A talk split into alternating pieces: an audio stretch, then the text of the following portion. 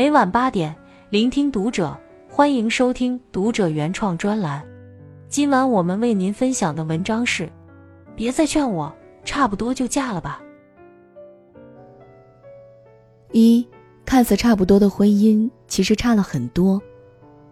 知乎上曾有一条关于婚姻是不是真的跟谁过都一样呢的高赞评论。当然不是跟谁过都一样的了。好的伴侣，你在脆弱的时候能得到关怀和照顾；而伴侣不好，你在脆弱的时候，人家可能使劲儿的压榨你，或者是一脚踢飞你，深以为然。张杰的老公真不是人，简直就是陈世美。他居然在张杰被确诊患癌症后，在医院里跟他提离婚，并且只给他了五万块钱作为离婚补偿费。关键是张姐居然当时就同意了。据说他们俩已经办完离婚手续了。中午吃饭时，大家在说起同事张姐最近的遭遇后，都开始义愤填膺，纷纷指责起张杰的前夫来。那李姐怎么样了？她那个老公不会也要跟她离婚吧？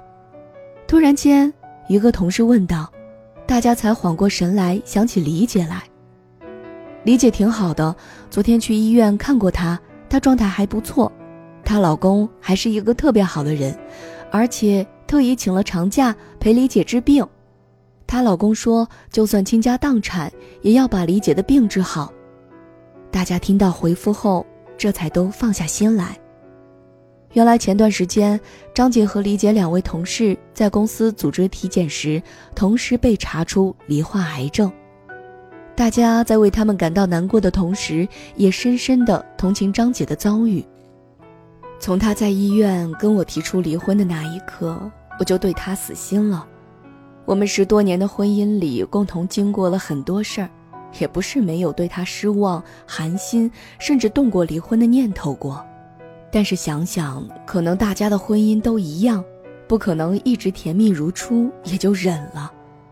但是我真的没想到他会在这个时候离开我，可是我却不想去花时间去追问原因了，因为我现在只有一个想法，就是好好治病活下来。就算是为了报答日夜陪伴在我身边的父母，我也一定要活下来，并且要活得很好，其他的。都不重要了。躺在病床上的张姐对我们说完这些后，如释重负地舒了一口气，神情也开始轻松起来，从脸上慢慢恢复起原有的笑容，相信她一定会涅槃重生。看似差不多的婚姻里，却因为婚姻里遇到那个人的不同，而婚姻质量却差了很多。但不幸，如果在感情或是婚姻里遇到了那个错的人，请果断放弃，停止哀怨，停止沉浸在悲伤中。你要早日明白，在这个世界上，生命、健康、金钱、事业、学业、前途、亲情、尊严，或是任何一样事情，都可以比爱情更重要。二，有一种合适，叫别人觉得你们合适。闺蜜吐槽，自从她妈妈在收到邻居李叔叔家儿子结婚请柬后，便开始有些失落，继而开始向她疯狂催婚。她感觉自己都被催的都要梦魇了，做梦都能梦见妈妈对她说：“姑娘，你可别再挑了，赶快找个男朋友吧，差不多就嫁了吧。”你知道吗？李叔叔家的儿子一直都是我妈妈给我预留的备用女婿。现在人家要结婚了，她心里肯定是惆怅万分，因为万一我真的嫁不出去，就真的没有退路了呀。闺蜜说完，哈哈大笑了起来。闺蜜妈妈心中那个好女婿人选，是一个有责任心、有担当、有礼貌又知根知底的男孩子。她和闺蜜从小一起长大，两家关系很好。男孩的父母一直都很喜欢闺蜜。也曾多次打趣儿或是试探过闺蜜的心意。其实，在闺蜜眼里，男孩也确实是一个待人谦和、无不良嗜好、体贴、很暖、很优秀的邻家大哥哥。但是，这些在别人看起来很合适、差不多符合结婚的条件，对闺蜜和那个男孩来说，并不代表就会产生爱情，并且结婚就会一定合适。其实他们只是在别人眼里看起来很合适而已。在被问到结婚的话题，林夕的回答是：很多人结婚只是为了找个跟自己一起看电影的人，而不是能够一起分享看电影心得的人。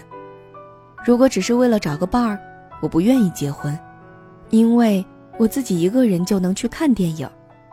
表哥和表嫂是通过相亲认识，在彼此没有过多的了解的情况下，只因为到了适婚的年龄。双方父母觉得他们比较合适，就匆忙结婚。但是婚后，两个人之前的矛盾却不断凸显，吵架变成了日常。原本婚前滴酒不沾的表哥，也常常喝得酩酊大醉。表哥现在对我们说的最多的一句话就是：“千万不要向他学习，一定要有听从自己的内心，坚持自己的想法，做出选择，才不会后悔。”婚姻若非天堂，即是地狱。不知道表哥的婚姻还会坚持多久，但是因为别人的意见和外界的干预，贸然走进婚姻，的确是可能会是一件让自己留有遗憾的事情。三，好的婚姻真的需要选对人。很喜欢《简爱》书里的一段文字：“爱是一场博弈。”必须保持永远与对手不分伯仲、势均力敌，才能长此以往的相依相惜。因为过强的对手让人疲惫，太弱的对手令人厌倦。在热播电视剧《完美关系》中，斯黛拉怒对小三、手撕渣男、硬核离婚的剧情上了热搜。剧中的斯黛拉是一个职场上的女精英，她在意外发现老公出轨后，选择冷静应对。搜集出轨证据，找律师，找小三摊牌，之后通知老公离婚。这一段攻气十足的剧情让观众看了直呼过瘾和解气。随着离婚剧情的推进，崔英俊的渣男本质暴露无遗。他在网上控诉斯黛拉没有女人味，不做家务，不做饭，不履行夫妻义务，不生孩子等。而这些也让大家看到他们的婚姻。走到如今的这一步，或许两个人都有原因。无论是经济条件还是工作能力，两人都相差悬殊。在生活中，崔英俊为女王斯黛拉提供着男仆式服务；在工作上，也完全要仰仗斯黛拉为他增加业绩。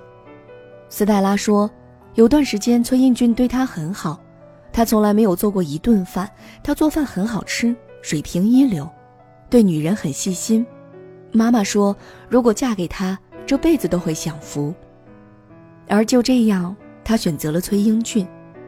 她以为自己有足够的经济基础，而又有他的细心，会做饭就够了，但是忽略了崔英俊的自尊和在婚姻里需求。他也渴望被妻子的关爱和肯定，而不是一味的讨好妻子，扮成软饭男的可怜角色。所以，他选择了在别的女人那找回对自己的崇拜和自尊。二零一九年，韩国三星家族长女李富真与丈夫任佑宰的离婚诉讼案，经过长达四年的时间，终于落下帷幕。这桩离婚案曾因前夫任佑宰要求李富真分给他高达约人民币七十一亿元的分手费而震惊韩国。其实反观这桩婚姻，从一开始便不被看好。白富美李富真选择和家里的保镖任幼宰结婚，婚后两人在家世背景、学历及精神层面的存在着多重的差异，且无法磨合，直至婚姻破裂。而离婚时前夫索要高额补偿费，也让这段感情没有好聚好散。作者老杨的猫头鹰曾说过。不要跟你俯视的人谈恋爱，一旦发生了摩擦，你就会摆出理直气壮的样子，因为你会觉得他有什么资格对我挑三拣四。也不要跟你仰视的人谈恋爱，一旦有了不如意，你就会轻易的把自己摆在受害者的位置，因为你认定了，就是因为你瞧不起我，所以才会这样对我的。请认真选择那个可以与你实力旗鼓相当，又能懂你言外之意和心疼你欲言又止的人步入婚姻吧，因为这样的婚姻才一定更长久。愿你我都能早日找到那个对的人，共勉。关注读者，感恩遇见，听友们，我们下期见。